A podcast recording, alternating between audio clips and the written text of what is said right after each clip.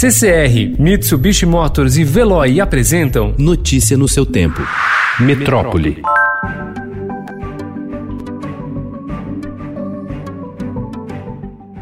O isolamento social está em queda no Brasil.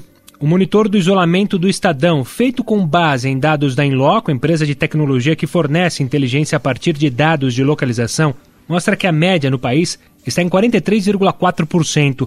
Especialistas apontam a necessidade de no mínimo ser de 70%, e nenhum estado chega a 51%.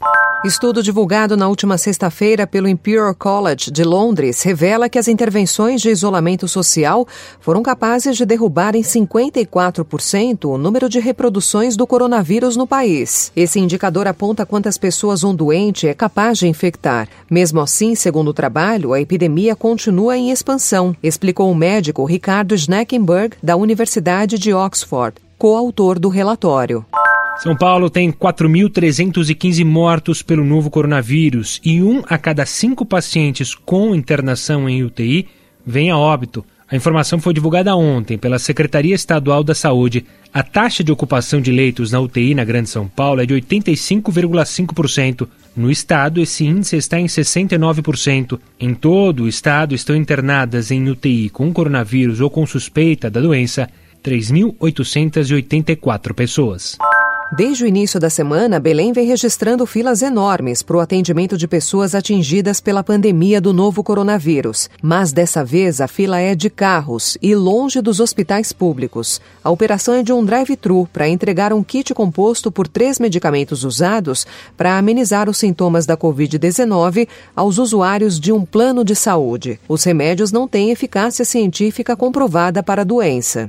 O Brasil ultrapassou ontem a marca de 200 mil casos confirmados pelo novo coronavírus. Foram registradas 13.944 novas infecções nas últimas 24 horas. São 202.918 no total. O número de óbitos passou de 13.149 para 13.993, com o acréscimo dos 844 novos casos registrados pelo Ministério da Saúde. O recorde é de 881 em 24 horas. O Brasil tem aproximadamente 200 mil profissionais de saúde com suspeita do novo coronavírus desde o início da pandemia. Desses, 30 mil tiveram diagnóstico confirmado. Outros 115 mil ainda aguardam conclusão de exames e 54 mil testaram negativo. Do total, os técnicos ou auxiliares de enfermagem representam 34,2%, seguido por enfermeiros, médicos e recepcionistas. Os registros de contaminações e de mortes pelo novo coronavírus despencam em fins de semana e feriados, o que, segundo especialistas, prejudica a análise sobre tendências de curvas de contágio. Dados do Ministério da Saúde apontam que os domingos e as segundas-feiras são os dias com menos notificações de novas vítimas da Covid-19. A diferença, segundo técnicos da pasta, se dá pelo regime de plantão nos centros de saúde e em laboratórios, o que atrasa o repasse das informações. O grupo de pesquisadores da Universidade de Oxford, que está na corrida para desenvolver uma vacina contra o coronavírus, prometeu finalizar em agosto os testes clínicos da vacina, que já foi aplicada em mais de mil voluntários no fim de abril. Mas a Agência Europeia de Medicamentos se mostrou cética quanto à promessa de ter uma cura para a Covid-19 no mercado ainda nesse ano, pois o desenvolvimento e o licenciamento desse tipo de medicamento leva mais tempo e, no cenário mais otimista, isso aconteceria no prazo de um ano. Bioengenheiros do Instituto de Tecnologia de Massachusetts e de Harvard trabalham no desenvolvimento de um sensor capaz de detectar o novo coronavírus. Trata-se de uma adaptação de tecnologia dos próprios pesquisadores que diagnostica o ebola e o zika vírus.